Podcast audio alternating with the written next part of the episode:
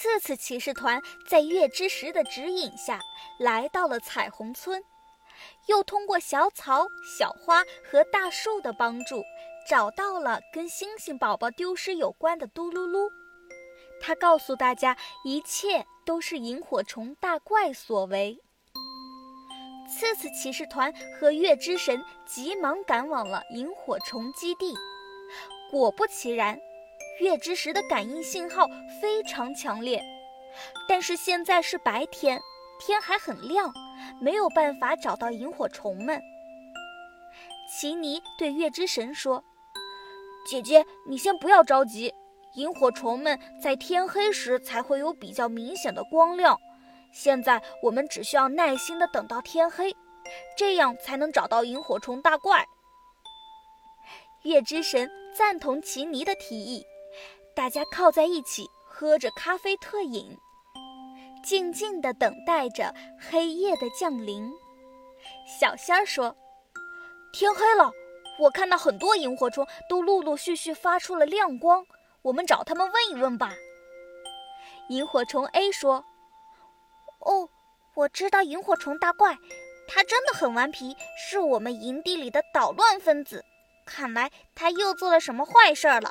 哼，一点都不喜欢他。”萤火虫 B 说：“萤火虫大怪啊，他就是个牛皮大王，总是说谎话。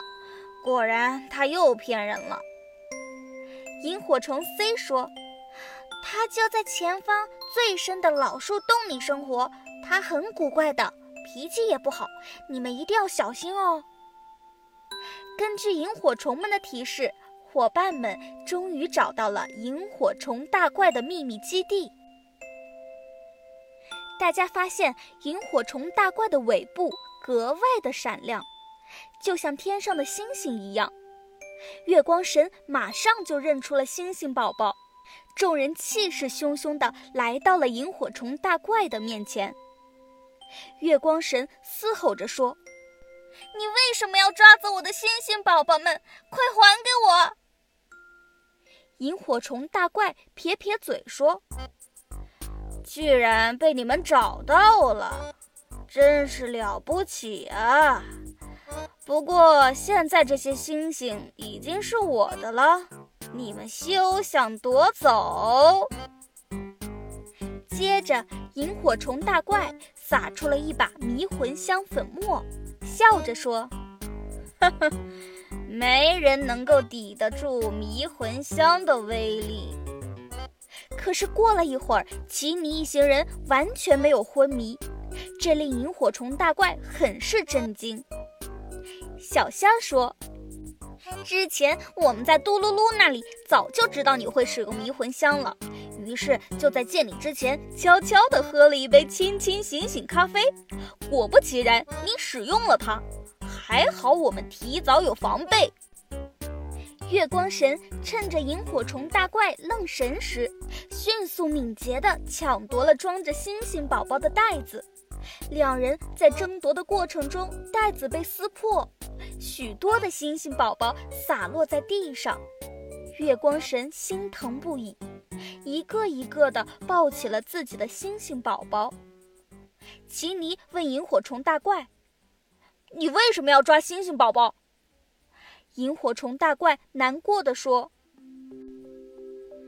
我从小就跟别的萤火虫不一样，我是一只不会发光的萤火虫。”小时候，小朋友们互相比赛谁更亮、更闪时，我总是很落寞，他们都会嘲笑我。渐渐的，我就产生了报复心理，变成了一个捣乱分子、骗子大王。唯一一个能给予我希望的，就是夜空中闪亮的星星。我就是希望有一天自己也能够发出像星星一样的光芒。直到遇见了嘟噜噜，我试探地问他能不能制作出星星捕捉网，没想到竟然成功了。于是我就分三次把天上的星星捕捉后放到了袋子里挂在身上假装自己是最闪亮的那只萤火虫。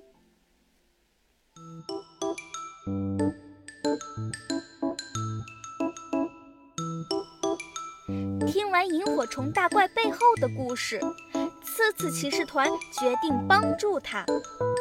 接下来又会发生哪些感人的故事呢？请收听下一集《夜空中最亮的梦想》。